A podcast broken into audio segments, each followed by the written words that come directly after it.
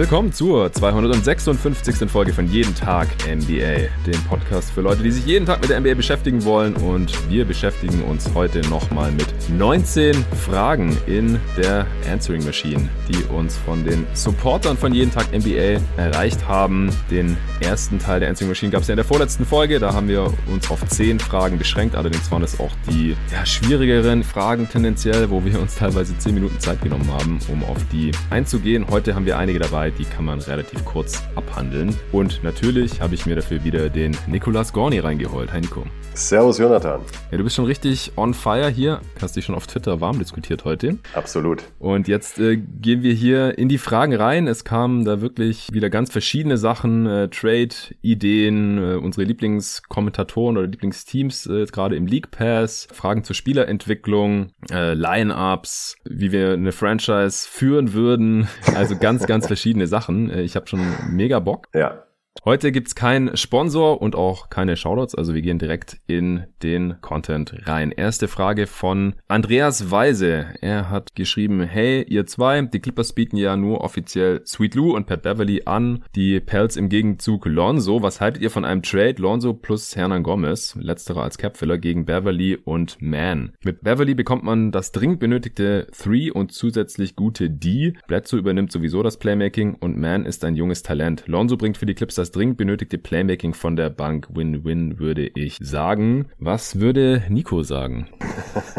hm, das muss ich immer fragen. Ähm, also ich, ja, also ich sehe jetzt nicht so ganz, wie der Trade beiden Teams so richtig weiterhelfen könnte. Also die Clippers spielen eher langsam. Lonzo brilliert gerade in dem wo ihn der Andreas halt auch gut sieht als Playmaker, halt eher in Transition und macht das Spiel schnell. Ja. Ähm, da sehe ich jetzt nicht unbedingt so den Fit bei den Clippers. Äh, Beverly ist gerade von seiner Verletzung zurückgekommen, hat aber jetzt auch nicht den Mehrwert. Also an Clipperstelle würde ich jetzt gerade eigentlich erstmal generell die Füße stillhalten und mich, wenn dann in der Spitze verbessern, aber sonst eher dabei bleiben, was ich gerade habe. Ja, ich sehe auch nicht so den Bedarf für einen Trade. Das hatten wir auch schon in der letzten Answering Machine in äh, Teil 1 besprochen, als es um Kyle Lowry ging. Es läuft eigentlich sehr, sehr gut. Ich äh, würde jetzt auch erst nochmal gucken, wie fit ist Beverly, wie läuft es dann auch noch mit ihm im Team. Er ist ja eigentlich noch ein Upgrade. Und auch für die Playoffs, also ich halte mehr von äh, Beverly, wie du gerade schon gesagt hast. Äh, Lonzo ist eher so der Transition Playmaker und im Halbfeld, da bringt er einfach nicht das Skillset mit, um da dann wirklich Entlastung im Playmaking zu bringen. Er ist kein äh, Pick-and-Roll-Creator, sein Drive ist einfach zu schwach, er ist nicht der Pull-Up-Shooter und ja, ich denke, es gibt nachher noch eine andere Frage zu den äh, Clippers. Ich denke, dass man es erstmal noch mit dieser Kombination probieren sollte und dann mit so einem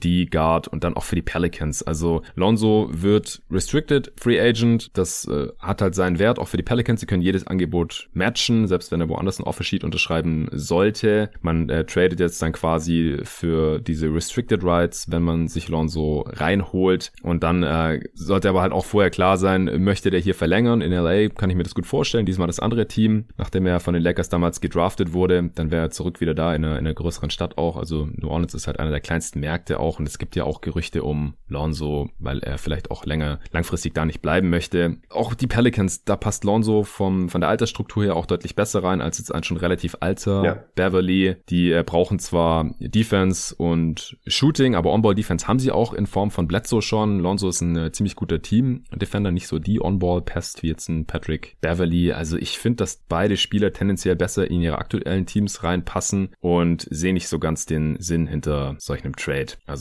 kann schon sein, dass die Pelicans Lonzo noch traden, aber dann würde ich da auf ein besseres Angebot warten. Terrence Mann reißt es da jetzt auch nicht raus. Das ist wahrscheinlich im Best Case irgendwann so ein äh, dritter Guard in der Rotation. Ich hatte ihn neulich im Pod mit Torben hier mit Dillon Wright verglichen. Also ich sehe den Sinn nicht so. Also ich sehe es nicht als Win-Win, ehrlich gesagt. Nee, nee. Gut, dann äh, kommen wir zur nächsten Frage. Bastian Nissen hat gefragt, Hi Jonathan, Hi Nico, was sind eure liebsten Teamkommentatoren im League Pass und welche könnt mhm. ihr euch gar nicht anhören? Äh, fand ich eine coole Frage, ehrlich gesagt. Ja, ich auch. Da äh, habe ich schon ganz klare Präferenzen auf jeden ich Fall. Ich auch.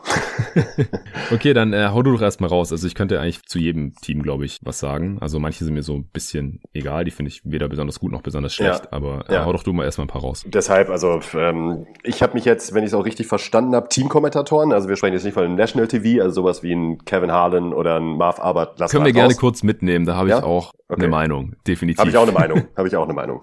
Dann fange ich doch damit einfach an. Ja. Das mache ich dann jetzt aus dem Bauch raus. Also Marv Arbert ist halt einfach, der hatte seine Prime vor 20 Jahren ungefähr. Ja. Ähm, der, das geht halt einfach nicht mehr klar. Kann man nicht anders sagen. Also nee. der verwechselt andauernd Spielernamen. Mittlerweile schnauft er und dass man hört es.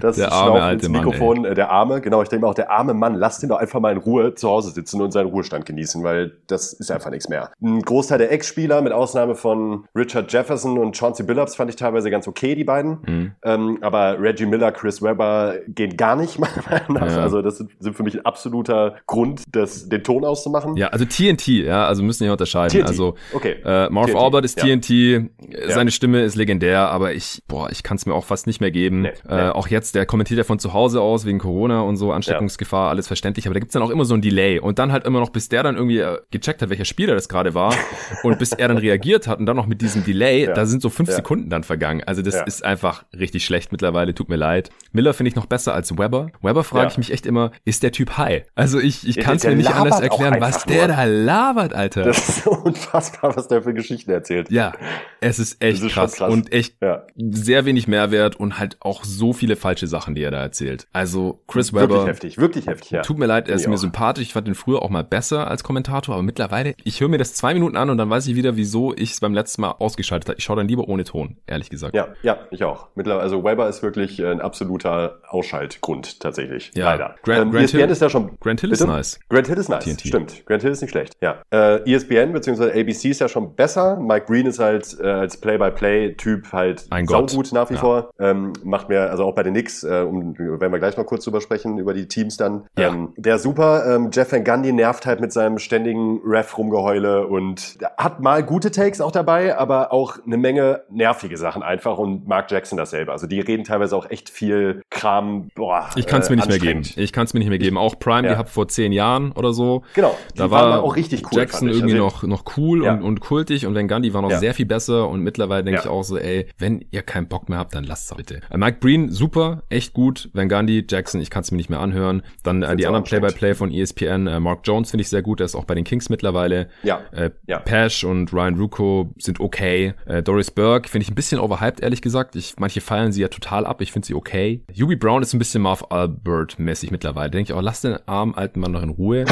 ja, der sieht halt auch wirklich mittlerweile aus wie 105 oder ja. so. Das ist so krass. Ist manchmal interessant, was er erzählt. Ich fand mal super. Ja, ich auch. Ich finde, ich finde, der hat auch einfach irgendwie abgebaut, was ja auch völlig okay ist. Ja. Aber wieso hört man da nicht einfach irgendwann ich auf? Ich verstehe es auch nicht. Richard Jefferson, äh, ESPN hat es ja vorhin schon äh, gesagt, da ist auch mal bei Netz dabei, finde ich auch ganz gut. Ja. TNT vielleicht noch kurz Kevin Harlan. Auch natürlich legendäre Stimme, finde ich auch besser ja. als Albert, aber nicht so gut wie Breen. Ja, ja. würde ich, würde ich zu 100% unterschreiben. Ja. Okay, und äh, jetzt die Local TV-Kommentatoren. Ja, das sind natürlich Breen und Fraser von den Knicks. Macht einfach Spaß. Ich schaue so. manchmal nur also, Knicks, weil ich Bock auf die beiden Ja, und ich habe die Knicks schon lange nicht mehr wegen dem Sportlichen geschaut, um echt zu sein. aber für die beiden schalte ich da immer mal wieder gerne ein. Ähnliches gilt eigentlich auch für die Nets mit ja. Ian Eagle und Ryan Rucco war da auch mal, den mag ich auch ganz gerne, aber Eagle ist halt richtig gut. Ja, und Sarah Kustock. Sehr, und Sarah Kustock, ja. Und dann noch Richard Jefferson. Also ja. das ist, ja. glaube ich, meine Schon. Lieblingscrew. Ja. Äh, also die beiden New York Teams sind da sehr, sehr stark besetzt. Äh, hast du noch ein paar Favorites? Äh, die Grizzlies und die Blazers mag ich beide ganz gerne. Ja, Blazers finde ich okay. Äh, Lamar Hurd und wie heißt der Play-by-Play? -play? Jordan Kent. Ja, ja. Grizzlies, Brevin Knight, auch, auch cool, ehemaliger NBA-Spieler. Ja. Finde ich auch, ist mir auch positiv aufgefallen. Celtics fand ich auch mal ganz cool, kultig halt, aber eigentlich auch, also mehr, viel mehr Homer geht halt. Ja, wobei Heinzen ist verstorben. Ja, ja, äh, ja. Also davor waren sie halt noch kultig, fand ich. Es hat halt irgendwie ein bisschen Flair gehabt, aber von der Qualität des, äh, der, der Kommentatoren war es jetzt auch nicht so der Hit. Ja, also ich ich konnte mir Heinzen äh, Kult hin oder her auch nicht dauerhaft geben, ehrlich gesagt. Das war mir zu viel Ref-Gebäsche und so ja. und eigene Spieler über den Klee loben. Das allgemein, also ich mag's einfach, wenn Teamkommentatoren erstens einen Mehrwert bieten, also mir irgendwas erzählen, was ich noch nicht weiß oder jetzt nicht so gesehen hätte oder schon mal nicht falsch ist. Ja, das ist schon mal viel wert.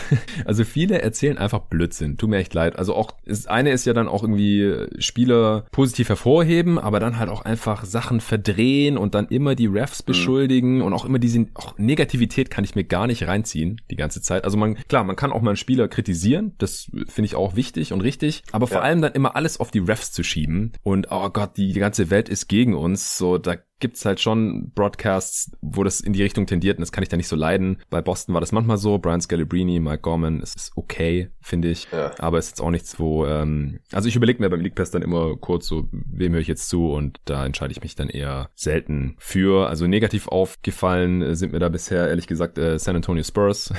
Oh, oh, oh, oh, oh. Es, ganz, ganz schön. Es tut mir ganz, leid, Sean Elliott, ich kann schlimm. mir den nicht reinziehen. Es geht gar nicht klar. Es geht einfach gar nicht klar. Ja. Also jedes Mal aufs Neue hasse ich mich selbst dafür, wenn ich den Ton da anmachen, äh, anmachen muss, aber äh, es ist wirklich, es ist der Horror. Anders kann ich sagen, es ist wirklich der Horror. Ja, Houston hat da auch solche Tendenzen. Und die Cavs, boah. Ja, ja. Alter Schwede. Also Cavs, Houston, Spurs sind bei mir so das, äh, das Trio des Grauens. Ja, höre ich mir nie an. Also Austin Carr auch. Ich bin so froh, allein schon nur, damit ich mir das nicht mehr reinziehen muss, dass LeBron boah. nicht mehr in Cleveland spielt. Oh ja, oh ja. ja. From deep in the queue. oh Gott. Ähm, Chicago fand ich früher auch nicht äh, so toll. Ähm, mittlerweile kann ich es mir schon wieder eher geben. Also Stacey King vor allem, äh, Caller Commentator finde ich ganz gut. Ja. Oh, ich habe Miami vergessen. Positiv oder negativ? Positiv. Echt? Oh, ja. Mh, ah, ich ich finde es also schwierig. Ich fand in der LeBron-Zeit habe ich ja einfach gerne zugehört, weil ich da einfach jedes Heat-Spiel geguckt habe. Ja. Und ähm, habe ich mir irgendwie daran gewöhnt. Ich habe auch äh, komplett ausgeblendet, was sie so sagen. Aber ich fand sowohl den, finde sowohl den Hallen-Announcer super geil bei den Heat, hm. als auch das ganze ganze Team. Ich habe den immer ganz gerne zugehört. Ja, also. Kaboom. ja. ist Norris Cole, 66th Three-Pointer of the Season. Also der gibt dann halt auch immer diese komischen random Stats raus. Ja, ja, das war Eric schon weird. Reed. Das war schon weird. also ich, Sein 89. Dreier in den letzten vier Monaten. Oh, cool, genau. danke. 27. Stil ja. diese Saison und so ein Scheiß. Also ich, ich, musste ja auch, als ich in Miami gelebt habe, mir immer äh, die Kommentatoren reinziehen. Du hast ja dann diese Blackouts da, du kannst dir dann nur den Local äh, TV rein, ja. reinziehen. Und ich, ich finde Eric Reed ein bisschen schwierig, also auf Dauer ist mir auf den Sack gegangen, muss ich wirklich sagen. Auch kultig irgendwie, aber auch nervig irgendwann. Das ist sein 17. Stil in den letzten vier Monaten. es ist echt so. Ja, stimmt, das habe ich vergessen. Ja. ja Lakers finde ich auch schwierig. Äh, Stichwort LeBron. Auch schwierig, ja. ja keine Ahnung, geben mir nix, irgendwie nervig. Also dafür, dass, dass das so ein Riesending ist und die Lakers haben auch, glaube ich, den größten Local TV Deal von allen Teams und so und dann setzen die da Stu Lance und Bill McDonald hin, die mhm echt nicht mhm. gut sind, wie ich finde. Phoenix, ähm, Kevin Ray, Eddie Johnson ist das Standard-Duo, finde ich okay. Äh, Eddie Johnson, ja, manchmal gehört halt auch so ein bisschen zu der früher war alles besser Fraktion und erzählt irgendwelche Sachen aus Spielerperspektive, die einfach nicht mehr zutreffen, meiner Meinung nach, oder wo er einfach so ein bisschen irgendwie in der Vergangenheit drin steckt. Und er legt sich dann auch immer auf Twitter an mit Leuten, die ihn kritisieren und ganz wild. Äh, ich finde eigentlich die Backups auf äh, den Positionen bei den Suns besser. Tom Leander war der Play-by-Play -play während der Seven Second Second Soul Phoenix Suns und den liebe ich immer noch. Der springt ein und macht die Halftime-Sachen. Geile Stimme, cooler Typ. Ich finde ihn besser als Kevin Ray und Ann Myers Drysdale, Backup von Eddie Johnson als äh, Color Commentator. Die finde ich auch super. Mhm. Äh, noch positive Beispiele hätte ich noch äh, New Orleans. Finde ich auch stimmt. richtig stark. Antonio Daniels ja, erzählt ja. immer richtig gute Sachen. Und wie heißt der? Äh, der, der springt auch mal bei TNT ein. Joel Myers. Richtig geile Stimme auch. Diese ja. verrauchte Whisky-Stimme. Äh, ganz, ganz stark.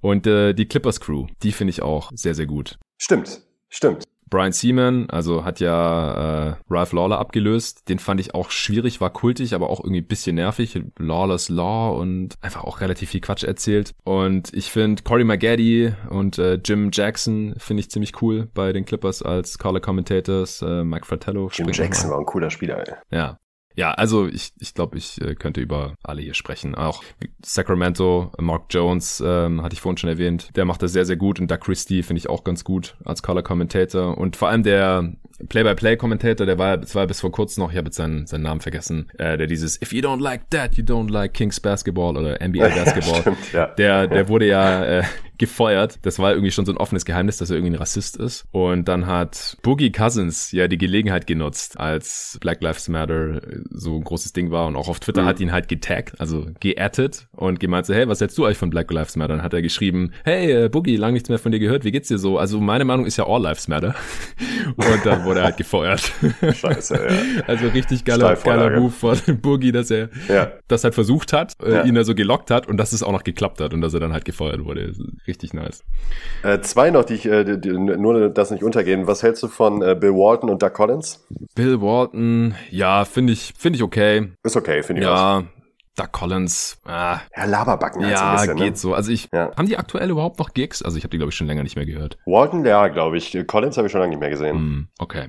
Gut, das war jetzt relativ ausführlich. Kommen wir zur nächsten Frage. Marco Behringer hat geschrieben, Hi Jonathan, hi Nico. Ich habe schon öfter gelesen und gehört, dass Bam Adebayo, um noch einen Level besser zu werden, einen Wurf braucht. Ich finde eigentlich, dass sein Wurf auch gar nicht schlecht aussieht, aber die Heat Offense halt nicht darauf ausgelegt ist, dass Bam einen Wurf nimmt. Klar mit Schützen wie Hero und Robinson, aber mal eure Meinung, sollte Bam öfter werfen, also auch mal drei bis vier Dreier pro Spiel. Schönen Abend. Danke. Was hältst du von seinem Take zu Bam? Grundsätzlich, klar, je besser Bams Wurf wird, desto besser ist es für die Heat. Äh, man kann ja direkt erstmal feststellen, dass er grundsätzlich schon mal deutlich mehr Midrange-Würfe schon mal nimmt ja. als letzte Saison noch und die auch verhältnismäßig gut trifft. Auch besser trifft als letztes Jahr, obwohl das Volumen eben höher ist. Und ich würde sagen, er sollte sich halt langsam Richtung Dreierlinie orientieren, aber er nimmt da noch gar keine Würfe und ich würde jetzt, glaube ich, noch nicht anfangen an seiner Stelle, bevor ich, bevor ich mich sicherer fühle als Werfer generell. Und da würde ich auch zusätzlich sagen, je prominenter seine offensive Rolle ist, wenn er sich verbessert, desto besser für die Heat.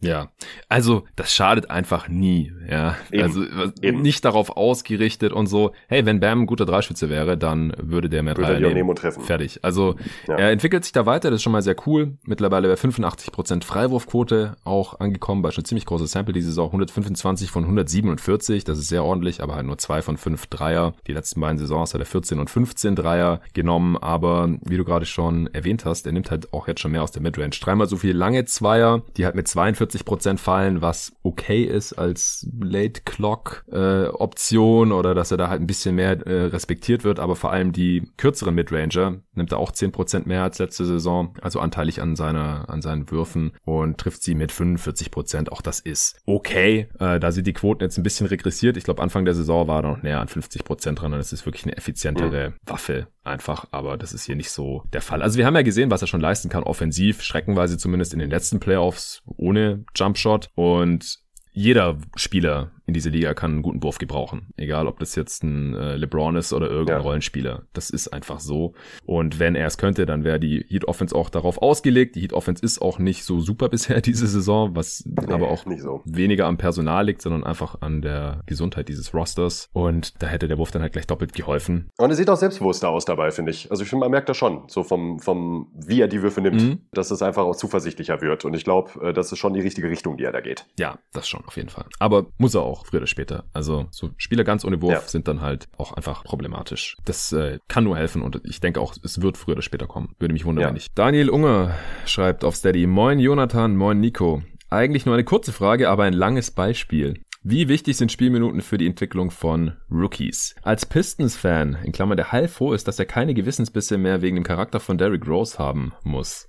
Das kann ich verstehen. Hoffe ja. ich natürlich, dass Killian Hayes sich noch zu einem guten Starter entwickelt. Technisches Potenzial ist ja da, wenn er auch auf dem Platz oft vogelwild agiert hat, besonders unter Druck. Sowas lässt sich ja aber verbessern. Für die langfristige Planung der Pistons wäre er ein wichtiger Baustein. Für die Hüft, die Hüftgelenkklippenverletzung ist aber erstmal ein herber Rückschlag. Natürlich muss die Gesundheit hier absolute Priorität haben und alle medizinischen Quellen sagen eigentlich, dass auch ohne Operation viel Ruhe nötig ist, damit es keine chronischen Schäden gibt. Ich würde ihn daher eigentlich ungern diese Saison noch auf dem Platz sehen, weiß aber nicht, ob bloße Videoanalysen, leichtes Training, Einzelgespräche und so weiter ausreichen können, um grundsätzliche Fehler seines Spiels anzugehen. Ja, also wissen gönnen wir das natürlich auch nicht, aber ich würde grundsätzlich schätzen, dass es halb so wild ist, wenn er jetzt gar nicht mehr spielen sollte, was ja anscheinend nicht der Plan ist. Aber wir werden sehen und selbst wenn er gar nicht mehr spielt, also wir haben ja schon gesehen, dass selbst bei Ben Simmons oder Blake Griffin äh, und Konsorten oder auch Joel Embiid ist es nicht so schlimm ist, wenn solche Spieler auch ganz am Anfang ihrer Karriere mal die gesamte Saison verpassen passen, oder? Wie siehst du das? Ja, nee, sehe ich äh, komplett genauso.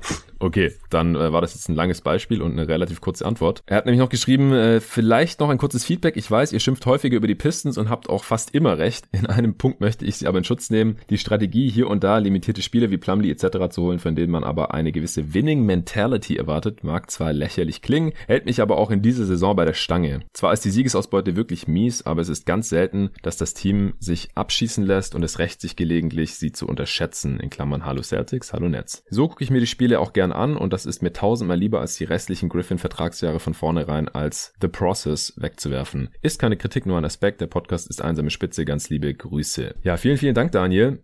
Also ich verstehe das auf der einen Seite als, Ja. als Fan, wenn da wenigstens so irgendwie ein, zwei kompetente Spieler rumlaufen beim Lieblingsteam. Ich, ich fand Plumlee halt ein bisschen teuer und das wäre mir jetzt egal gewesen, wenn die Pistons noch, noch nicht gewusst hätten, wohin mit der ganzen Kohle, so wie die Knicks Jo. zum Beispiel, die immer noch Capspace haben. Aber sie mussten halt Spiele für Spieler traden, nur damit sie die Stretch waven konnten, um das halt irgendwie alles unter einen Hut zu bekommen. Also vom Cap-Management allein war das halt ziemlich mies und das dann halt für, also Ja. für Grant kann man es natürlich verstehen, gerade jetzt im Nachhinein, aber für einen Spieler wie Miles, äh, Mason Plumlee, äh, so. aber das, das konnte ich halt nicht so ganz verstehen. Ich kann natürlich nicht einschätzen, was, was für einen Unterschied er jetzt ausmacht als Typ in der Kabine, im Training und so weiter, aber so rein vom, vom Cap-Management-Aspekt her und viel mehr können wir halt leider von hier aus nicht bewerten und natürlich das Spielerische, aber ich finde auch da reißt das halt nicht so wirklich raus. Äh, auch er spielt gut, ja, keine Frage, aber wie positiv diese Aspekte da jetzt sind und ob es dann im Endeffekt alles, alles wert war, dass man da jetzt noch auf Jahre hin Cyrus Smith und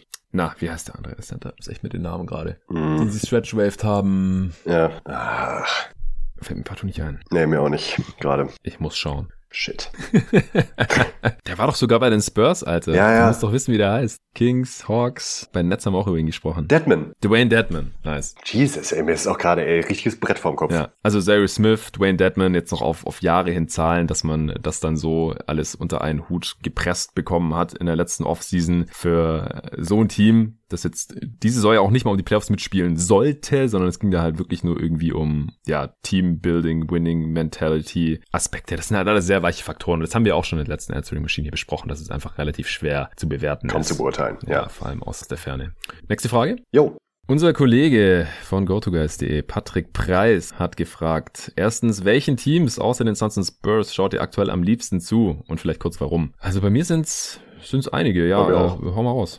Ne, fang du mal an. Okay, äh, ich schaue gerne die, die Warriors an. Dazu hat Patrick auch noch eine Frage gestellt. Einfach weil ich super interessant finde. Äh, natürlich lieb, einer meiner Lieblingsspieler, äh, Curry, äh, Prime, Curry und Green. Das ist immer Must-See TV. Vor allem in so einer großen Rolle jetzt wieder. Dann äh. James Wiseman auch. Ich will halt immer sehen, so wie schlägt er sich in NBA. Äh, treffen meine Einschätzungen zu oder ist er doch vielleicht besser jetzt schon? Dann die Mavs schaue ich sehr gerne. Pod mit Arne hören, falls ihr es noch nicht gemacht habt von dieser Woche. Warum? Unbedingt. Die Grizzlies schaue ich gerne, einfach weil die viele Spieler angehäuft haben mittlerweile, die ich, die ich interessant finde. Und ich finde halt auch die Franchise irgendwie ziemlich geil, weil äh, das, Yes. das Logo, das Throwback-Zeug, das finde ich sehr cool, äh, was das Management da gemacht hat die letzten Jahre, das Coaching. Das, da könnte man jetzt einfach leicht Fan werden, wenn ich nicht schon Suns-Fan wäre. Aber ich habe mir jetzt trotzdem schon so ein Grizzlies-Hoodie gegönnt und so ein äh, Team-Jersey, so ein Throwback-Ding von Vancouver Grizzlies. Also Grizzlies schaue ich gerne. Kyle Anderson, genau. ja, Ja Morant äh, kann man immer, immer gerne sehen. Melton spielt da, Jaron Jackson Jr., wenn er fit ist, äh, Winslow auch, das, das wird dann noch cooler. Also die Grizzlies auf jeden Fall, die Nets sind immer sehr sehenswert und ich will jetzt natürlich auch sehen, wie funktioniert das so an beiden Enden des Feldes für die restliche Regular Season, vor allem wenn alle drei dabei sind natürlich. Lakers wegen LeBron, Pelicans wegen Zion, also das sind so die Teams, die ich mir jetzt mal rausgeschrieben habe. Ja, bis auf die Pelicans habe ich auch die hier alle stehen, genau, tatsächlich. Krass. Plus die ähm, Fellas natürlich, die darf ich ja erwähnen, weil sind ja nur bei dir erwähnt, dass du sie nicht sagen darfst, die Suns. Ja. äh, die gucke ich gerade sehr gerne. Äh, Lakers wegen LeBron, genau wie du gesagt hast. Also LeBron gucke ich halt immer. Die Celtics gucke ich auch noch ziemlich gerne, muss ich sagen. Mhm. Ich die auch von, weil ich einfach einige Spieler auch sehr sympathisch finde. Tatum, Brown und Smart mag ich einfach gerne als Typen. Grizzlies stehen bei mir auch ganz oben. Auch auf, eigentlich aufgrund derselben Dinge, die du genannt hast. Morant ist einfach wirklich ein Einschaltgrund jedes Mal und auch vorher schon. Ich mag das Team einfach an sich. Die, ähm, ich mochte die Grit and Grind ähm, Grizzlies auch super gerne und dann hat sich eigentlich nichts geändert. Mehr ist wegen Luca und die Nuggets gucke ich auch noch gerne. Wegen ähm, Jokic tatsächlich Mhm. auch, Mhm. auch jetzt schon seit einigen Jahren. Ja, also dann so zweite Reihe wäre bei mir auch, Nuggets wären auch mit drin, Sixers auch, Embiid schaue ich einfach auch ganz gerne an, ist einfach auch eine krasse Macht gerade in dieser Liga, aber Jo. ich ich müsste eigentlich, glaube ich, fast schon eher überlegen, welche Teams ich nicht so gerne schaue, aber ich, ich schaue Ging eigentlich auch, auch so, alle, ja. alle Teams aktuell gerne. Ja. Und ist eigentlich auch schon immer so. Gut, zweite Frage von Patrick. Wie sollten sich die Dubs verhalten? Lineups mit Curry und Green auf dem Feld und Wiseman auf der Bank sind in über 700 Possessions im 100. Percentile. Also Curry, Green auf dem Feld, Wiseman auf der Bank. Das ist wahr. Sollten sie Wiseman weiter die Raps geben und schauen, dass er dann eventuell in den Playoffs auf einem höheren Level spielen kann? Oder sollte er weniger spielen und dann in den Playoffs vermutlich endgültig auf die Bank wandern? Wäre man dann auf einem sicheren Playoff-Platz würde ich ja zu ersterem tendieren, aber das ist aktuell leider nicht der Fall und man braucht eigentlich jeden Sieg. Mhm. Also ich habe es hier im Pod ja von Anfang an gesagt, ich habe es nicht gut geheißen, dass Wiseman startet, einfach weil es für mich sonnenklar war, dass Wiseman noch kein Winning-Player sein kann. Ja. Die meisten Rookies sind das nicht. Und Wiseman gleich zweimal nicht. Erstens aufgrund seiner Defizite, zweitens, äh, weil er einfach grundsätzlich noch sehr jung ist und sehr raw. Also Spieler in dem Alter, dann auch kaum am College gespielt und so, die können in der NBA eigentlich noch kein, kein Plusspieler sein. Und das, das zeigt halt auch. Also Patrick hat so rum jetzt aufgeführt, also ohne Wiseman mit Green und Curry ist man quasi das beste Team der Liga, aber auch interessant natürlich diese Starting Five mit Wiseman und halt Ubri, Wiggins, Curry und Green die steht bei minus 18. Das jo. ist super mies. Das Krass, können sich die ja. Warriors einfach nicht erlauben. Ich bin nee. froh, dass Wiseman von der Bank gekommen ist. Jetzt ist er gerade verletzt. Äh, der soll natürlich schon auch von der Bank spielen. Ihn jetzt komplett benchen in der Regular Season wäre auch fragwürdig. Allein schon für sein Ego wahrscheinlich. Und ich kann mir halt auch schon vorstellen, dass es noch einigermaßen funktioniert dann gegen Bank-Lineups, wobei es natürlich auch schwieriger ist, wenn er dann nicht mehr neben Green und Curry spielt, die ihm halt relativ viele uncontested Dunks beschert haben. Und das ist halt ungefähr das Einzige, was er wirklich sehr gut kann gerade. Alles andere, der ja, im schlimmsten Fall schafft er sich dann irgendwelche Verhaltensweisen drauf, die schlecht sind. Also irgendwelche schlechten Angewohnheiten. Mhm. Das kann halt auch passieren, mhm. wenn er immer in solchen crappy Lineups rumtapert. Äh, also schwierig. Minuten sollte er auf jeden Fall bekommen. nach wie vor, ich glaube, das ist auch wichtig. Nicht viele. Ich weiß halt nicht, wie, wie geht dir das? Also die Warriors sollten in die Playoffs kommen, aber sie sind ja kein Contender. Und es ist dann letzten Endes nicht auch egal, ob die jetzt siebter, achter, sechster, fünfter oder vierter sind, weil, also, sorry, aber Titelchancen hat dieses Team nicht. Mhm.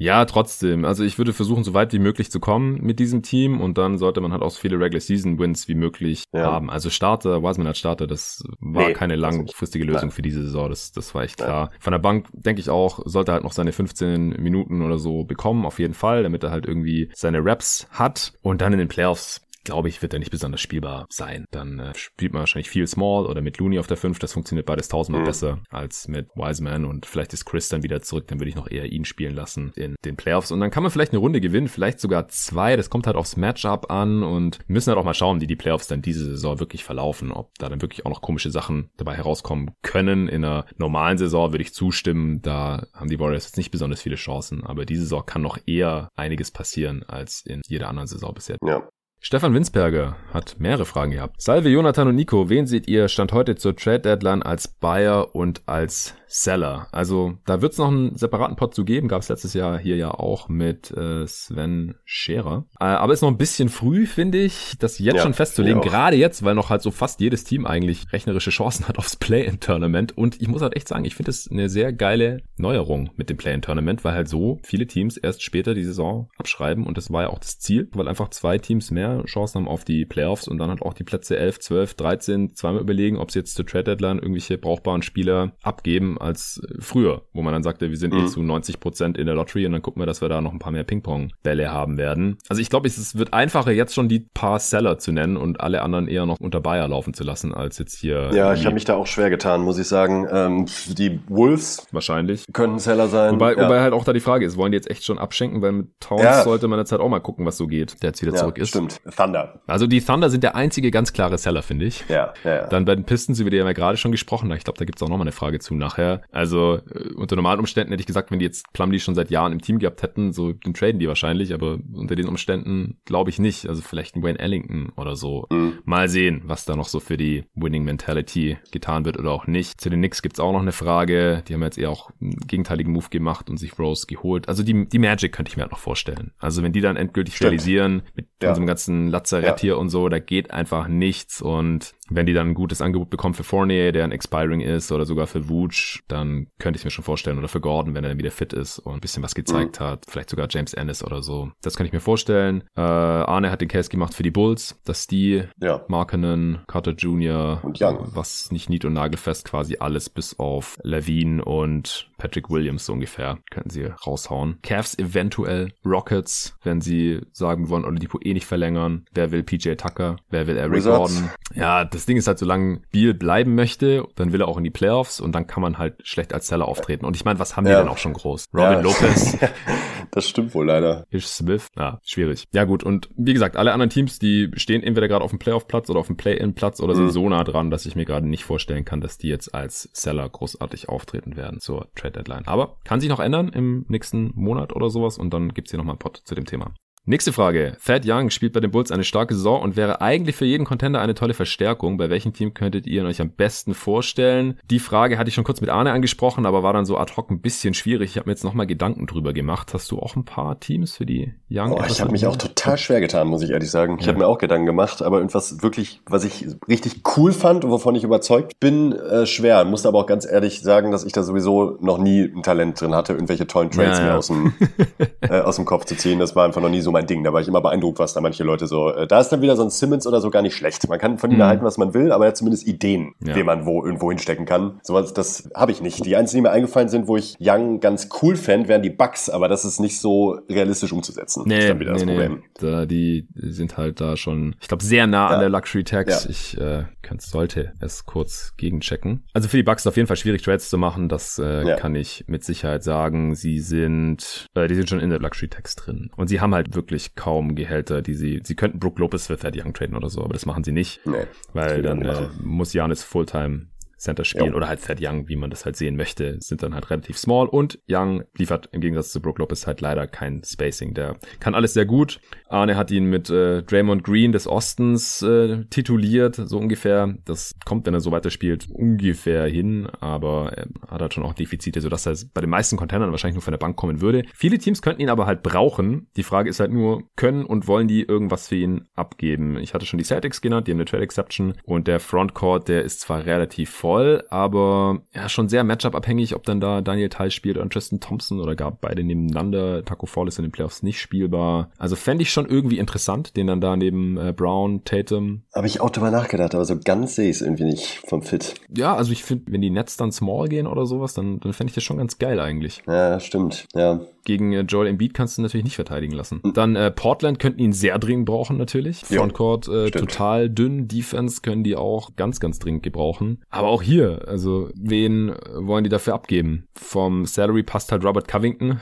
Dann kann man halt irgendwie den Case machen. Ja gut, Covington trifft seine drei gerade auch nicht besonders gut. Und äh, Thad Young kann alles andere so ein bisschen besser als Covington wahrscheinlich. Äh, Rodney Hood würde wahrscheinlich gerade noch so gehen. Äh, Nurkic ne, könnte man traden. Aber die Frage ist auch immer, was wollen die Bulls halt mit diesen Spielern? Da muss man halt irgendwelche Assets dran binden. Und äh, Thad Young ist halt auch ein Expiring. Was, was gibt man da noch ab? Late mhm. First, mhm. zwei Seconds oder so. Also es ist, ist schon schwierig. Viele Teams könnten ihn gebrauchen. Man kann ihn sich bei vielen Teams äh, gut vorstellen. Das war ja auch die Frage vom Stefan. Auch äh, New Orleans zum Beispiel. Die könnten ihn super gebrauchen. Jetzt nicht, weil er Spacing liefert neben Zion, aber halt auch wegen der Defense. Man könnte ein bisschen Small spielen. Wenn man Reddick abgeben möchte, das passt vom Salary so ungefähr. Dann da noch irgendwie einen der 1000 Picks, den die äh, Pelicans ja haben, irgendeinen Milwaukee-Pick oder sowas, der jetzt die nächsten Jahre dann eh nicht so viel wert sein wird, mitschicken oder so ein Lakers-Pick, irgendwie sowas. Denver neben Jokic, das wäre halt so ein Spielertyp, der neben Jokic sehr gut passen würde, allein wegen der Defense. Stimmt, stimmt, ja. So anstatt Millsap. Ja. Aber auf wen gibt man da ab?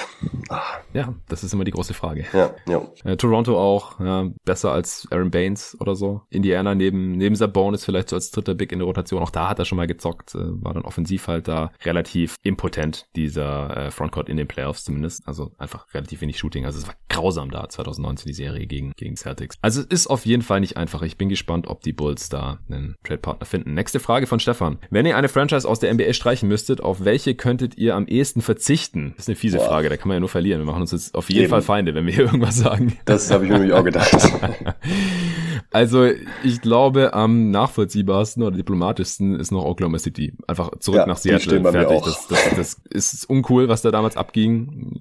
Owner-Gruppe ja. aus äh, Oklahoma City hat das Team in Seattle gekauft und gesagt, ja, nö, wir bleiben schon in Seattle und dann, ah nee, ach, ihr wollt die Arena nicht bezahlen. Ja, dann gehen wir. Dann gehen wir nach Oklahoma City. Und also ich weiß nicht, ein Team in Seattle ist einfach irgendwie auch sinnvoller, jetzt mal ganz Voll. nüchtern betrachtet, als in fucking Oklahoma. Also ja. tut mir echt leid. Auch nichts gegen die Thunder als Franchise oder so, aber das noch am ehesten. Jo, war auch die einzigen, die bei mir stehen. Okay. Ihr gründet eine Franchise. Jonathan ist Owner, Nico der GM. ihr könnt das Szenario gerne auch ändern. Welche Stadt wählt ihr? Wie benennt ihr die Franchise? Wunschcoach, Spielphilosophie und überhaupt. Zahlt ihr Luxury Tax? Ich wünsche euch eine tolle Woche und viel Spaß bei der Aufnahme. Ja, haben wir auf jeden Fall. Also wir haben uns vorher nicht abgesprochen? Nee, haben wir natürlich nicht. Wir sprechen uns nie ab eigentlich vorher. Wir sprechen uns nie ab bei irgendwas. Ähm, ich möchte mal kurz zwei Städte nennen, die einzigen, die ich tatsächlich cool fand, weil ich bin da so dran gegangen. Klar, LA, New York, cool, aber sorry, ich habe keinen Bock irgendwie Team C, D oder weiß nicht was zu sein. Ja. Die, die Lakers, äh, den Lakers gehört LA, das wird immer so bleiben, da können die Clippers wahrscheinlich sogar drei Titel am Stück holen. Ja. Das ist egal. Ähnlich ist es mit den Nets und New York. So, und da dann noch ein Team dazu, nee, ist für mich rausgefallen. Ja. Alle anderen coolen Großstädte sind auch schon besetzt, so ein zweites Team in Miami, boah, muss nicht sein, Chicago auch nicht. Meine einzigen Städte, die für mich in Frage kommen, sind einmal San Diego, Mhm. im Süden von Kalifornien und Vancouver in Kanada. Ja, das ist Wir hatten meins. ja mein Team. Yes!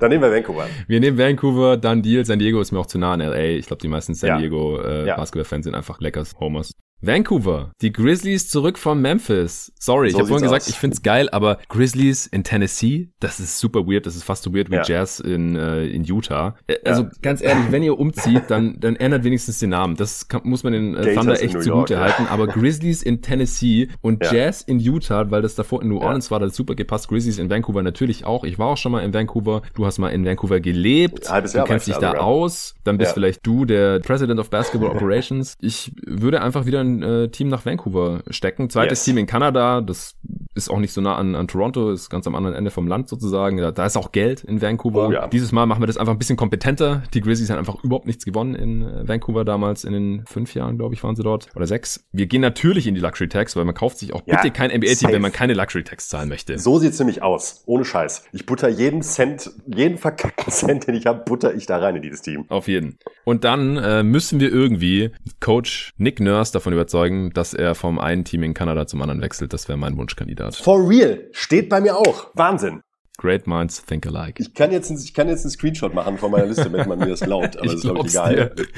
Ich Bei mir steht dir. San Diego, Fragezeichen, Vancouver, Ausrufezeichen und darunter Nick Nurse. Sehr nice. Dann sind wir uns doch einig. Den holen wir uns, ja. Spielphilosophie? Ja, da würde ich halt schon gerne, ähm, da könnte ich mir vorstellen, dass da ein leichter Clash zwischen ähm, Besitzer, dir und GM mir bestehen könnte. Ich würde erstmal sagen, Nick Nurse darf gerne ein bisschen was vorgeben, was er sich so vorstellen würde. Das darf ruhig ähnlich wie bei den Raptors sein, finde ich jetzt gar nicht so schlecht. Äh, Nick Nurse kann wahrscheinlich sowieso irgendwie alles aufs Parkett bringen, aber sonst hätte ich halt auch gerne einen teamorientierten, ähm, schön anzusehenden Basketball mit viel Movement, viel Pässen und ich glaube, dafür ist Nick Nurse auch ein sehr guter Kandidat. Ja, also ich würde es auch einfach Nick Nurse überlassen. Der Ja. ist kreativ genug, flexibel genug, modern genug. Da äh, muss, Jo. muss ich als Owner oder als GM oder whatever dann auch nicht reinpfuschen. Ja, äh, coole Fragen. Vielen Dank. Stefan, Grüße gehen nach Österreich.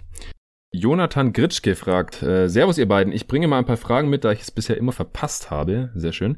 Was fehlt den Utah Jazz, um von einem niedlichen Contender zu einem ernsthaften Titelkandidaten zu werden? Und könnten sie das bis zur Trade Deadline erreichen? Es gab ja noch eine andere ähnliche Frage zu den Utah Jazz, die können wir gleich noch mit reinnehmen. Und zwar vom Ja.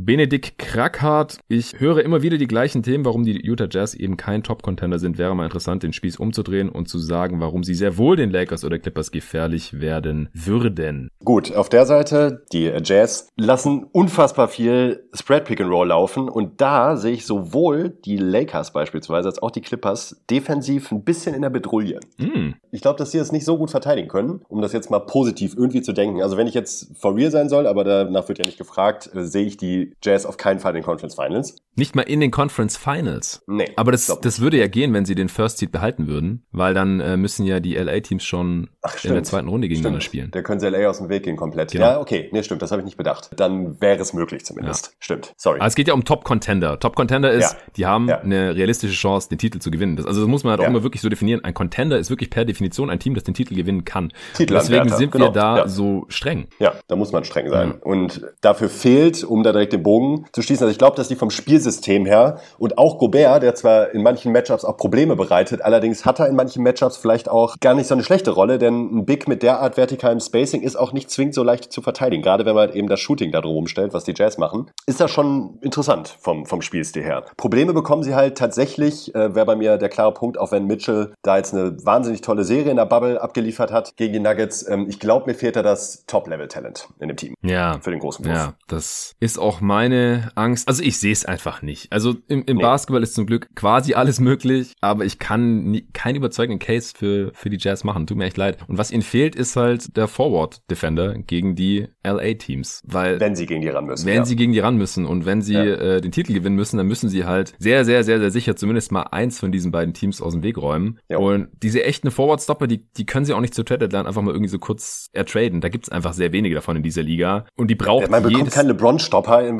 als Buyout-Kandidat. So, das ist immer das, wo ich mir immer denke, so, so einen holt man sich halt nicht mal eben ins Team. Dafür gibt's eh keinen, aber erst recht nicht, äh, den man mal eben so verschenkt innerhalb der Liga. Ja, jedes Team braucht, braucht so einen Spieler. Außer, außer halt äh, die Lakers.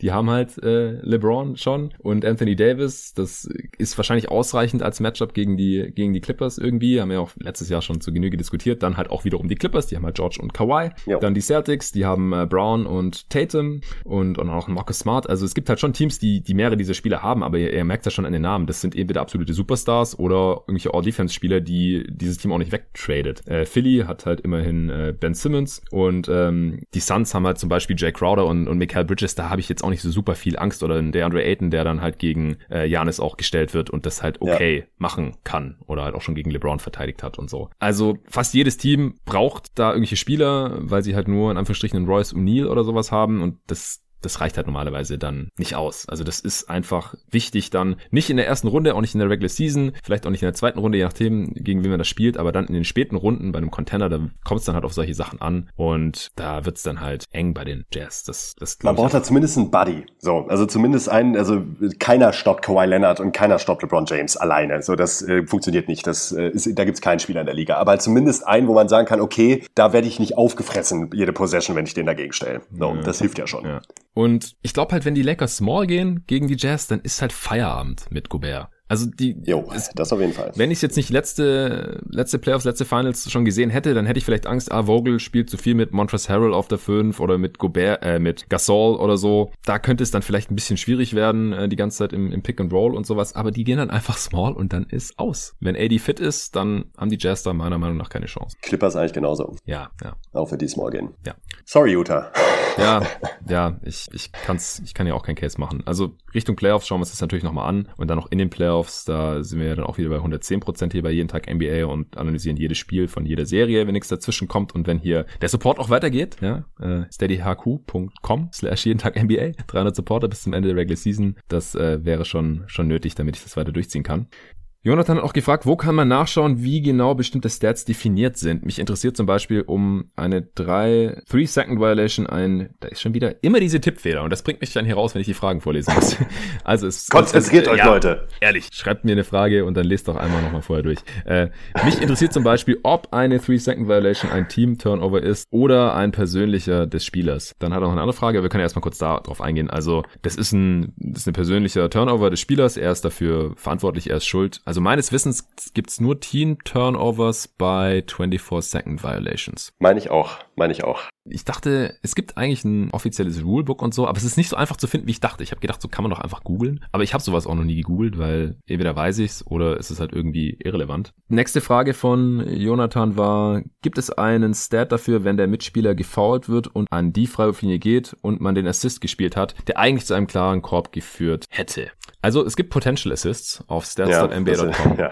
Nur leider, und das ist auch eine der vielen nervigen Sachen auf stats.nba.com, wird es halt nicht genauer definiert. Ich ich meine, es müsste eigentlich drin sein, dass es nicht nur die Fehlwürfe sind, sondern auch die Freiwürfe und dann halt die Punkte, die daraus entstehen. Ja. Aber ich glaube auch, es ist mit drin. Ich glaube es auch. Äh, League Leader aktuell übrigens James Harden mit 19, irgendwas Potential Assists pro Spiel. Welchen NBA-Spieler würdet ihr bei einer Kneipenschlägerei gerne auf eurer Seite haben?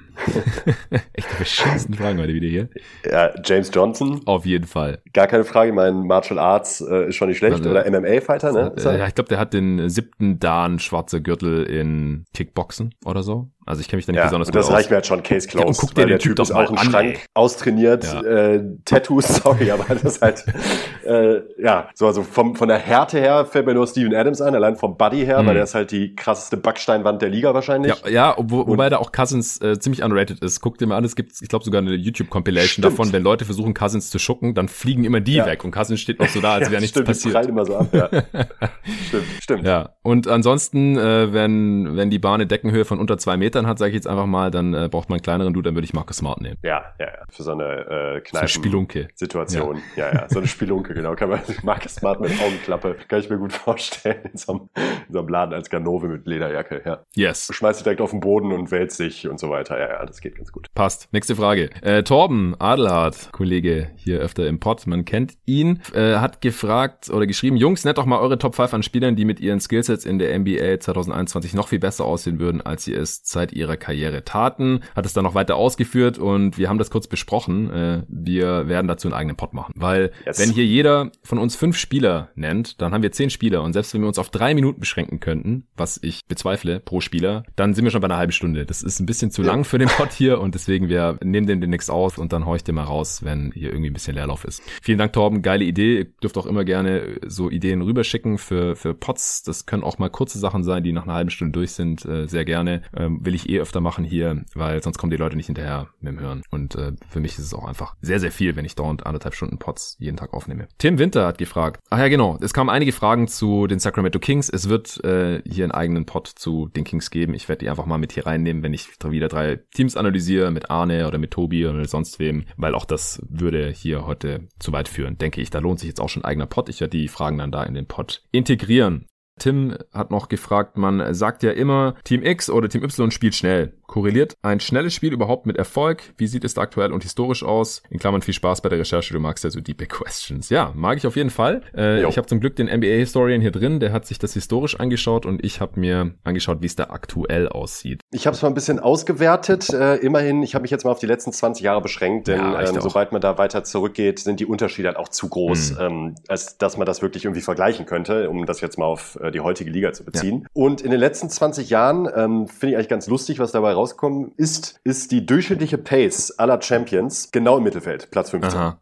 Ja. Platz 15 und äh, an der Zahl 93,5. Das wäre heute aktuell mit Abstand die schlechteste, die langsamste der Liga. Ja, weil es halt immer, weil es in den letzten 20 Jahren halt immer schneller wurde, das ist ja klar. Genau, genau. Aber dass es genau mittelmäßig ist, das wundert mich überhaupt nicht, denn Pace korreliert nee, überhaupt nicht. nicht. mit Siegen. Also nee. ich habe es mir jetzt noch nie historisch angeschaut, also nicht über die letzten 20 Jahre, aber das war die letzten Jahre, seit ich die NBA verfolge, halt immer so. Also Pace ist kein Qualitätsmerkmal, ich erwähne es hier auch immer wieder mal. Also wenn man sagt, die sind Dritter in der Pace, dann ist es weder gut noch schlecht. Das heißt absolut gar nichts. Vor allem, man muss bei der der Pace ja auch beachten. Also Pace nochmal für Leute, die es nicht wissen, sind die Possessions pro 48 Minuten. Also wie viele Ballbesitze gibt's in dem Spiel dieses Teams? Und da muss man natürlich in Offense und Defense unterscheiden. Denn äh, wenn jemand einfach ständig äh, schnelle Abschlüsse des Gegners hat, das kann man ja nur durch eine bessere Defense vielleicht beeinflussen. Aber wie schnell man halt offensiv den Abschluss sucht, das kann man halt zu 100% eigentlich beeinflussen. Klar, muss man natürlich auch wieder auf die Defense reagieren. Aber man muss auf jeden Fall zwischen Offense und Defense unterscheiden. Es gibt einfach Teams, die in der Offense sehr schnell unterwegs sind und dann in der Defense es dem Gegner schwer machen, bis die irgendwann den Wurf loskriegen und auch umgekehrt. Und ich habe es jetzt nochmal angeschaut hier, äh, die offensive Pace aktuell in der, äh, wenn man sich nur die Top 5 anschaut, da sieht man einfach schon, dass es nicht mit einer guten Offense korreliert. Also wie schnell ein Team abschließt, hat nichts darüber zu sagen, ob das das Team gute Abschlüsse kreiert oder nicht. Die schnellste Pace ja. haben gerade die Warriors, die sind auf Platz 19 im Offensivrating. Die zweitschnellste haben die Bucks, die sind auf Platz 1. Drittschnellste Washington, Platz 22. Viertschnellste Brooklyn, Platz 3. Also es geht echt hinher, hinher. Und Platz 5 wieder genauso, Chicago, 16 beste oder 14 schlechteste, also genau im Mittelfeld. Also ja, wir haben hier Platz 1, Platz 3, Platz 16, Platz 19 und Platz 22 in der offensiven ja. Pace ja. drin in den Top 5. Und wenn man sich die langsamsten Teams anschaut, da ist es eigentlich das gleiche. Die Knicks haben die langsamste Pace, Platz 26 in der Offense. Pistons, zweitlangste Pace, Platz 23. Cavs, 28 und 30. Also hier bei den schlechtesten drei, da sieht man, die suchen lang nach einem Wurf und finden finden dann immer noch keinen guten. Aber dann Platz 4 interessanterweise sind die Nuggets mit Jokic. Die haben die fünf beste Offense. Ja, die sezieren einfach eine Weile und dann findet Jokic irgendwann einen guten Wurf für sich selber oder für einen Mitspieler und dann sind die, haben die trotzdem Top 5 Offense. Also auch hier, das hat nichts zu sagen. Celtics viertlangsamste Pace, äh, fünftlangsamste und haben die zehntbeste Offense. Und dann kommen übrigens meine Phoenix Suns, die waren am Anfang der Saison das langsamste Team und werden langsam ein bisschen schneller, was auch gut ist und wichtig ist. Denn es kommt halt immer aufs Spielermaterial an. Wenn man Spieler hat, die gut in Transition sind, dann sollte man natürlich natürlich eine schnellere Pace haben. Oder wenn man Spieler hat, die total schlecht sind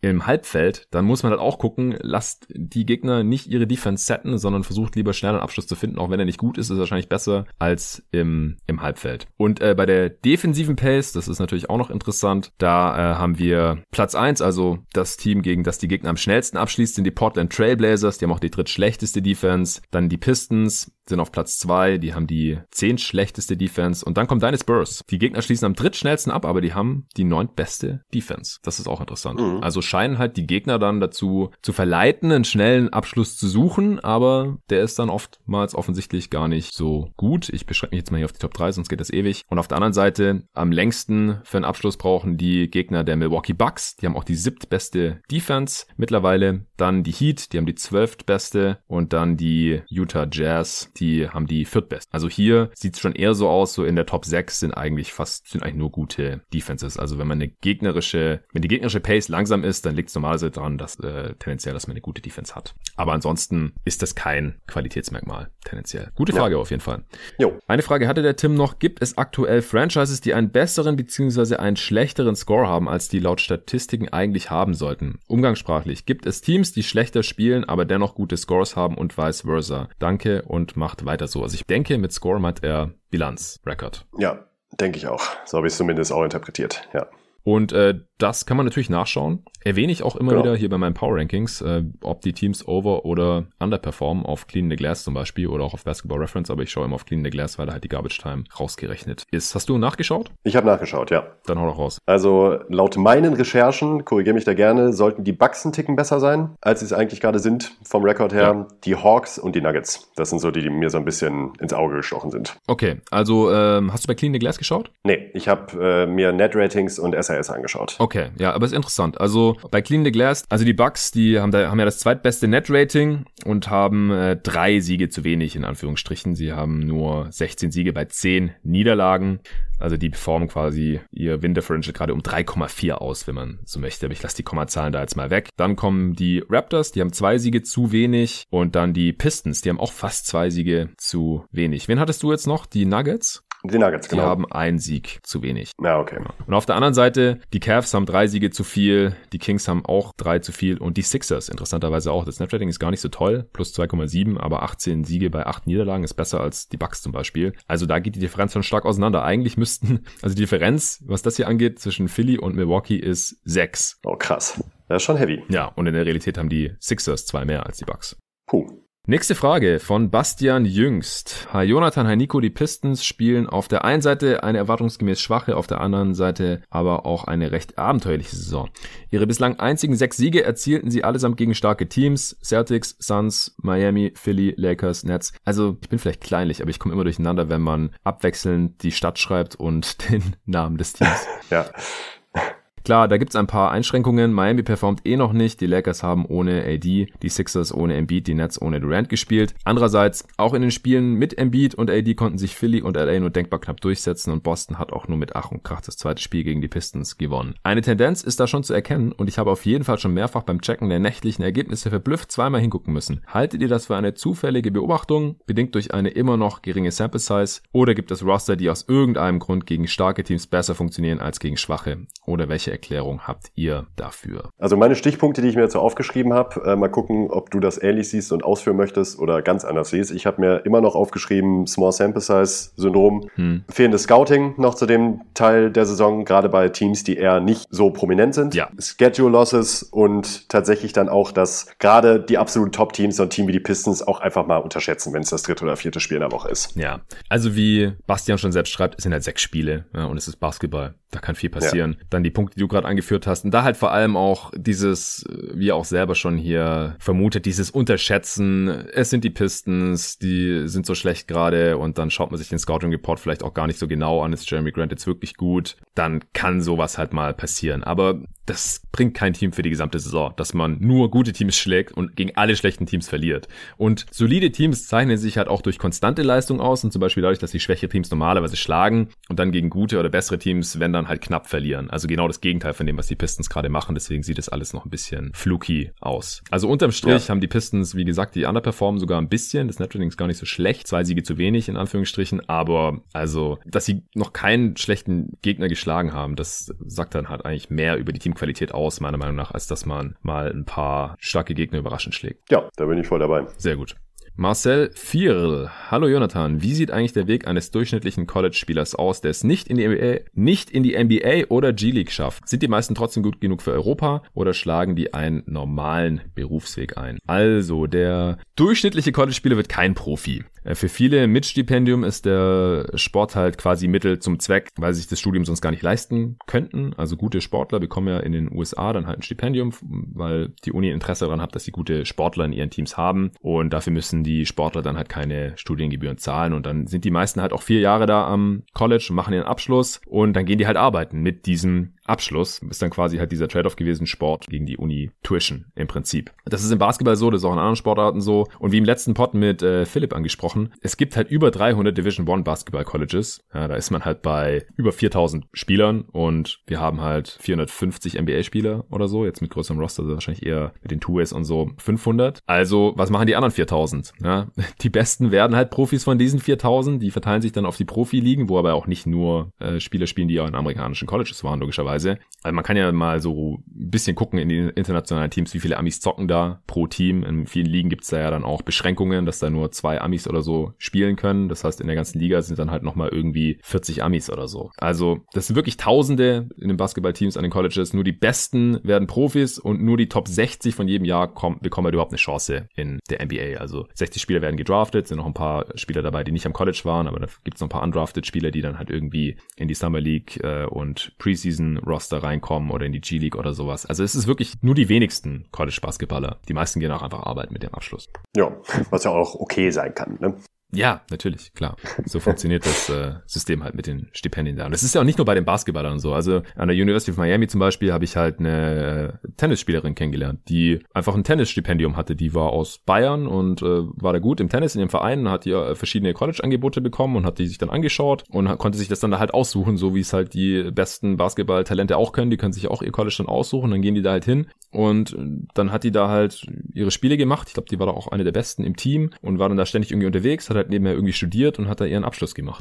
Und so ist das bei den Basketballern auch. Jochen Adams schreibt, Hallo, ich hätte mal eine Frage zu Rookie Backup Guards. Beispielsweise Nico Mannion von Golden State. Wie viele andere muss er sich am Anfang seiner Karriere ganz hinten anstellen? Anhand seiner Spielminuten lässt sich ja noch wenig über ihn sagen. Welche Möglichkeiten hat solch ein Spieler? Welche Pläne haben die Warriors bzw. Steve Curry mit ihm? Kann es für ihn und seine Vita von erheblichem Vorteil sein, von einem Meisterguard wie Steph Curry an die Hand genommen zu werden? Danke schon mal und viele Grüße. Also Schaden tut es bestimmt nicht, so ein paar Skills mitgegeben zu bekommen, ist ähnlich auch wie bei so einem Chris Paul. Da sagt man immer, ja, der hatte die Chris Paul-Schule bei Dennis Schröder zum Beispiel. Mhm. Trotzdem sind das halt sehr weiche Faktoren und ansonsten kann ich das sehr schwer beantworten, diese Frage, muss ich ehrlich sagen. Also kein Team wird sagen, ey, der hat mal in einem Team mit Curry zusammengespielt, der kann dadurch jetzt bestimmt das und das und den deshalb verpflichten. Das wird nicht passieren. Ob er dafür für sich selbst was mitnimmt, klar, kann gut sein. Wie der Plan der Warriors jetzt aussieht mit dem Spieler, muss ich ganz ehrlich sagen, keine Ahnung. Wir hatten ja schon neulich eine ähnliche Frage. Ja. Mit Draymond Green und James Wiseman. Es ist ein Faktor, aber wie groß der jetzt ist, das können wir aus der Ferne einfach nicht beurteilen. Das ist bei jedem Spieler wahrscheinlich auch anders. Bei jeder äh,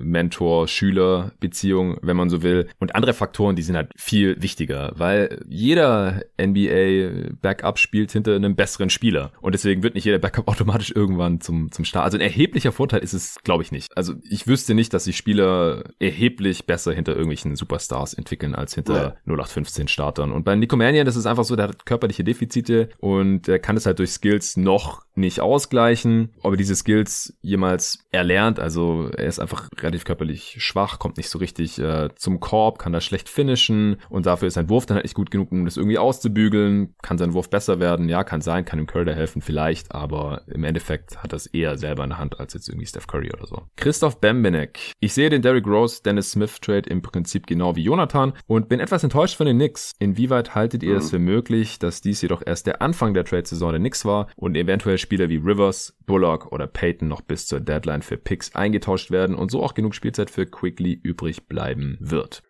Kann schon sein.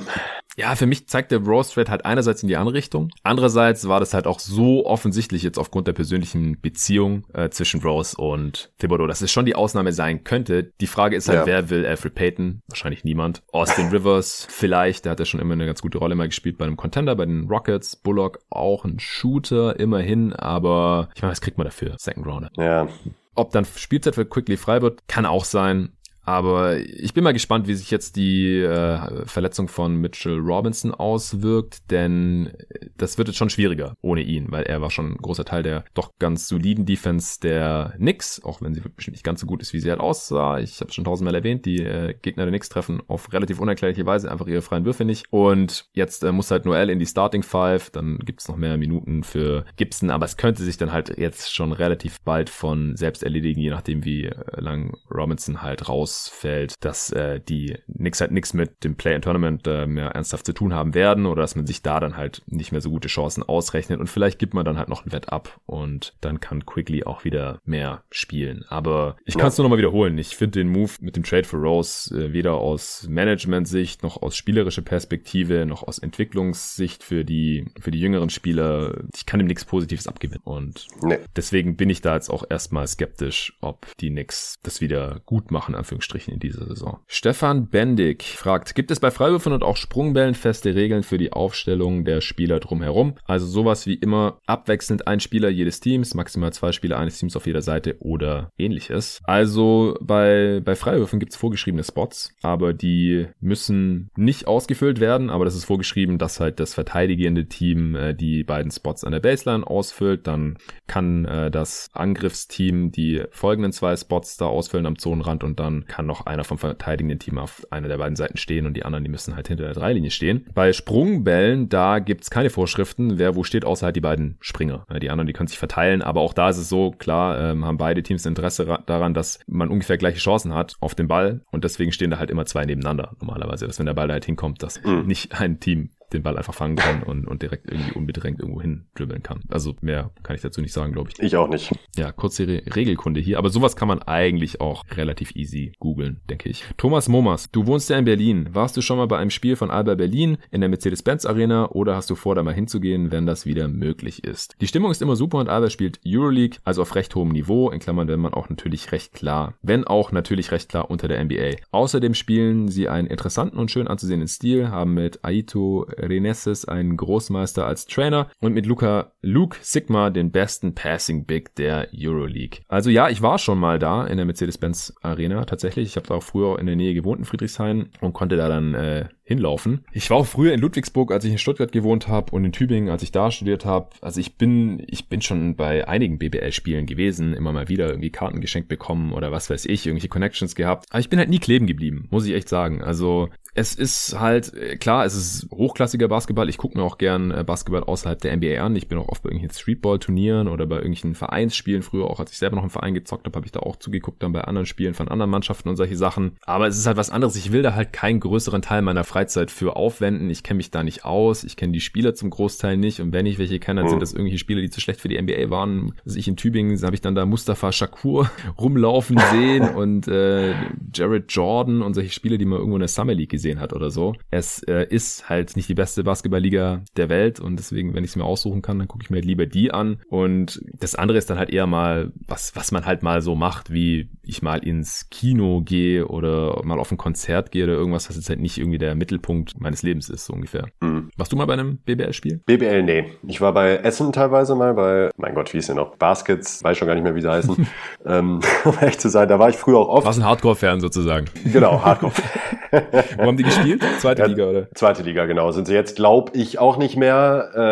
Äh, keine Ahnung, aber in der ersten Erstligaspiel habe ich tatsächlich noch nie gesehen. Also live vor Ort. Ich habe mal äh, so ein halbes Spiel schon mal im Fernsehen gesehen von der ersten Bundesliga, aber vor Ort noch nicht. Ja. Johannes Willinger meine Frage. Ich habe auf YouTube und im Podcast schon oft gehört, dass viele der Meinung sind, die Clippers bräuchten noch mehr Playmaking. Ich finde allerdings, dass durch die Verbesserung der beiden Stars in diesem Bereich der Bedarf schon gedeckt ist. Wie seht ihr das? Mm, also schaden wird es dem Team bestimmt nicht, nochmal einen Spieler zu haben, der auch mal den Ball über die Mittellinie bringen kann und mm, wenn das im besten Fall nicht Reggie Jackson ist, sondern der in den Playoffs dann auch entsprechend spielbar ist. Ähm, es ist einfach nach wie vor, Kawhi hat, hat er Sprünge gemacht, keine Frage, aber ich glaube schon, dass es nicht sein wahres Naturell ist, in der Rolle Rolle, der brilliert. Er ist äh, sehr gut darin, Aktionen abzuschließen und natürlich auch zu passen, aber er ist vom Spielertyp jetzt einfach nicht der Playmaker und Paul George auch nicht. Auch wenn sich beide verbessert haben. Ich glaube schon, dass es reichen kann, so wie es jetzt gerade ist, aber schaden würde es, glaube ich, nicht, wenn man da noch was ergänzen ja, würde. es sind keine absoluten Floor Generals, wenn so, man so möchte. Genau. Also das ist halt ein LeBron schon, das ist auch ein Harden und natürlich klassische Point Guards wie äh, Chris Paul und so Luka. natürlich auch. Ja. Aber ich habe es ja vor der Saison auch schon mal gesagt, ich glaube, das war in der Preview hier zu den Clippers, dass ich den beiden jetzt noch mal eine Chance geben würde in der Konstellation, ohne einen Trade zu machen. Also mit den beiden Playmakern vom, vom Wing, äh, mit Kawhi und Paul George, die sich ja jetzt auch beide weiterentwickelt haben, die da auch ähnlich ja. große Rollen ausfüllen, ehrlich gesagt. Und zusammen dann halt, da bleibt nicht so viel über eigentlich an Usage und Ballhandling-Aufgaben noch. Also da reicht dann eigentlich so das Trio aus Lou Williams, Reggie Jackson und Patrick Beverly aus. Weil ansonsten, wenn da jetzt ein Lowry rankommen würde oder sowas, dann, dann müsste man das System auch noch mal ein bisschen abändern und so. Das würde ich jetzt mit Season einfach nicht machen. Nee. Und nee, so ich würde es nochmal probieren. Es, es war ja auch knapp letzte Playoffs und ich glaube, man wird besser spielen. Man hat sich weiterentwickelt, man hat es erkannt, man hat daran gearbeitet und die müssten jetzt nochmal scheitern, damit ich dann wirklich auch so weit bin und sage, okay, die brauchen einen besseren Playmaker. Ja. So, drei Fragen haben wir noch. Fragen 17, 18 und 19. Ja, ganz schön durchgeballert hier. Also das sind auch nur die verschiedenen Fragensteller und viele hatten ja irgendwie zwei, drei, vier Fragen auf einmal. Ja. Benedikt Krackhardt. Ach nee, die hat man schon. Sind sogar noch zwei Fragen. Das war die Jazzfrage, die habe ich vorhin schon nach vorne gezogen. Nur noch zwei. Benjamin Kantner. Hi, ihr seid die GMs der LA Lakers, also Rob und Braun. ihr dürft einen Trade der Offseason nach euren Wünschen ändern. Welche wäre das und warum? Ich für meinen Teil denke, sie haben alles richtig gemacht und mit Dennis und Montrez super viel Talent und Tiefe bekommen, was ich für besser halte, als einen dritten Star zu holen. PS, ich feiere deinen Podcast extrem. Bitte mach so weiter. Ja, ich arbeite dran. Ähm, also er hat jetzt Trade gesagt, aber Harold war ja ein Signing. Also ich denke mal, er meint einfach Off-Season-Moves. Ja, ja. Also ein dritter Star war eh nicht drin in der letzten Off-Season. War eigentlich auch nicht im Gespräch, glaube ich. Also und für den First da für Schröder und äh, die Mid-Level-Exception für äh, Harold, da bekommt man halt auch einfach keinen Star. Das war keine realistische Erwartung und einfach nicht nötig. Ich äh, sehe nach wie vor halt Harrell als nicht ideal an. Das war der größte nicht Heal. Ideal, das war ne? der die eine Kugel, die sie da im, im Lauf hatten und Full Mid-Level Exception werden sie, glaube ich, jetzt auch in Zukunft wird schwieriger mit ähm, Luxury Tax und so. Deswegen Harrell ist für mich halt ein Spieler, den man später in den Playoffs wahrscheinlich nicht mehr spielen kann. Und da wäre ich halt. Wahrscheinlich. Da bin ich halt auch gespannt. Ja. Das würde ich auch tatsächlich echt gerne nochmal sehen. Ja. Ich glaube es auch nicht unbedingt und in der Regular Season kann er halt schon helfen. Also es wäre jetzt, es ist jetzt kein Signing, wo ich gesagt hätte, das äh, ein Katastrophen-Signing nee. oder warum hat man das nur gemacht? Ich sag ja auch. Da würde ich jetzt. Es ist nicht ideal. Ich verstehe es in der Regular ja, Season, weil er da halt in der Zone rumwühlen kann und so neben AD, da musste er das nicht machen und klar, verstehe ich. In der Regular Season ist auch ein Plus-Spieler, das bezweifle ich nicht. Und dadurch, dass man noch Gasol fürs Minimum bekommen hat, ist es auch alles, ist alles okay. Also ich hatte schon mal im Pod gesagt, wenn man Montrezl Harrell fürs Minimum bekommen hätte und Gasol die Mid-Level gegeben hätte, dann hätte ja auch keiner was gesagt. Aber man hatte halt eigentlich noch diese Chancen. Da finde ich es halt schade, dass man es auf einen Spieler verwendet, der sehr sicher kein Teil der besten fünf sein kann. Das ist das Einzige, ja. was ich kritisieren würde. Und man hat ja jetzt hier auch gerade den direkten Vergleich in LA. Die Clippers haben dafür halt Ibaka bekommen und mit dem wäre das halt meiner Meinung nach möglich gewesen, gewesen, oder es wäre realistischer gewesen. Aber wissen wir ja, ja nicht, ob es ob die ihn wirklich bekommen hätten. Bei den Lakers liegt es dann halt direkt nah. Das ist auch ein, ein Klatsch-Klient, Harrell, ja, und äh, Klatsch, wir erinnern uns, ist halt die Agency von äh, LeBrons Kumpel und da ist auch AD und Caldwell Pope und ich glaube noch ein paar andere Lakers-Spieler und halt auch Harrell und dann, na, dann muss es halt nicht unbedingt der beste Fit sein, dann holt man den da halt rein. Und Ibaka, ich weiß nicht, ob der von Kawhi recruited wurde, ja, die haben ja zusammen die Championship in Toronto geholt gehabt und so. Ich weiß nicht, ob es realistisch gewesen wäre, aber jetzt nur vom spielerischen Fit und vom finanziellen Aspekt her. Das ist das, was wir hier bewerten können. Und da hätte ich halt Ibaka zum Beispiel besser gefunden. Aber mhm. Gibt halt auch nur einen Ibaka. Ja, das ist halt das Ding. Ja. Aber unterm Strich, glaube ich, kann man jetzt nicht so viel an der Offseason kritisieren. LeBron hat dann auch vorzeitig verlängert und AD auch. Das ist das Allerwichtigste sowieso. Äh, sie haben noch relativ günstig ähm, Shooting und, und Defense reinbekommen. Damit äh, Wes Matthews, Caldwell Pope ist noch da und so. Äh, Schröder passt auch. Also ich würde da jetzt auch nichts mehr ändern im Nachhinein statt, nee. stattdessen. Letzte Frage von Patrick Stolzmann. Er, der hat uns ein Video geschickt. Ähm, er sagt, in dem Video wird gezeigt, dass Harden bei Brooklyn als primärer Ballhändler mehr Möglichkeiten im Spiel von den Netz eröffnet. Was sagst du? Wer sollte mehr den Ball in der Hand haben in der Crunch-Time oder auch allgemein im Spiel? Irving oder Harden? Welcher Spieletyp ist unberechenbarer bzw. stellt die gegnerische Defense vor mehr Probleme? Finde ich ziemlich easy. Der beste Spieler soll den Ball in der Hand halten. Fertig. Das wäre in dem Fall tatsächlich Kevin Durant am Ende von einem, also keiner der beiden. Ähm, Durant ist nicht der Playmaker wie ein Harden, äh, keine Frage, absolut nicht. Aber muss auch nicht sein, weil er hat jetzt hier am Ende auch gefragt, welcher Spielertyp ist unberechenbarer ähm, oder in der Crunch-Time hat er gesagt. Wer in der Crunch Crunch-Time den Ball in der Hand haben sollte, dann würde ich tatsächlich einfach KD nehmen. Je nachdem, was für Sets man natürlich läuft, gibt's da auch unzählige Situationen, wo Harden den Ball in der Hand haben kann und sollte. Ähm, ich würde halt einfach immer vom besten Spieler ausgehen und Harden und Durant sind halt beide besser als Irving. Unberechenbarer Defense von mehr Probleme stellt auch Harden, jetzt wenn wir jetzt nur Harden und Irving ja. nehmen als, äh, als Vergleich. Ähm, Harden ist der deutlich bessere Decision Maker als Kyrie ja. und äh, das ist es eigentlich schon letzten Endes. Ja, oder auch wenn man sich einfach nur die ISO anschaut. Man sagt immer, Irving ist ein krasser ISO-Scorer, aber Harden ist halt viel effizienter ja. im Schnitt über die Karriere. Und ich würde das aber auch eher situativ entscheiden. Also welcher Spieler hat ein besseres Matchup? Ja, die meisten Spieler haben keine drei Defender für die drei Dudes. Und dann würde ich halt den nehmen, der das beste Matchup hat oder der halt auch an dem Tag am besten drauf ist. Oder äh, dann halt gucken. Alle drei können passen. Bei Harden und Durant bin ich mir sicherer, dass der Pass äh, kommt, als bei Irving, ehrlich gesagt. Äh, deswegen würde ich den Angriff vielleicht mit bei Harden äh, starten. Und da würde ich dann auch darauf vertrauen, dass er bereitwillig den Ball abgibt. Das hat man jetzt auch schon gesehen in Spielen und am Ende von Spielen, dass er dann auch Durant aktiv sucht, wie gegen die Bucks zum Beispiel. Und äh, dann würde ich einfach gucken, so man kriegt immer einen guten Wurf mit den dreien auf dem Feld. Da bin ich eigentlich sehr, sehr überzeugt von. Und ich würde jetzt nicht jo. irgendwie von vornherein äh, festlegen, da so eine feste Hackordnung oder sowas. Das führt, glaube ich, nicht zum Erfolg und das macht Steve Nash auch nicht. Brauchen die auch gar nicht, glaube ich. Das, Brauchen die auch, glaube ich, gar ja, nicht. das macht ein Coach auch nicht. Aber grundsätzlich nee. verstehe ich, also Durant bekommt immer den besten Wurflos von den dreien, einfach weil er seven foot groß ist und über jeden drüber werfen kann und auch jeden Wurf treffen yes. kann auf diesem Spielfeld. Und bei, bei Harden und Irving ist das nicht unbedingt gesagt. Aber grundsätzlich, also mit den dreien auf dem Feld haben die die beste Offense aller Zeiten. Das war so zu erwarten. Die Defense ist das Problem. Das werden sie diese Saison wahrscheinlich auch nicht mehr in den Griff kriegen, glaube ich nicht. Dazu sind die Möglichkeiten auf dem Buyout-Markt und äh, per Trade und so einfach zu eingeschränkt voraussichtlich. Sie haben nicht das Material, sind nicht flexibel genug. Deswegen glaube ich halt auch nicht, dass sie dieses Jahr einen Titel holen können. Das habe ich auch direkt so gesagt nach dem Harden Trade. Offense wird geil, Defense wahrscheinlich nicht. Diese Saison wird wahrscheinlich noch nichts mit dem Titel werden, aber sie haben ja dann noch mal eine Saison und dann in der Offseason können sie da auch nachbessern und dann äh, bin ich mal richtig gespannt. Ja. Gut, dann wären wir schon durch heute. Schon ist gut.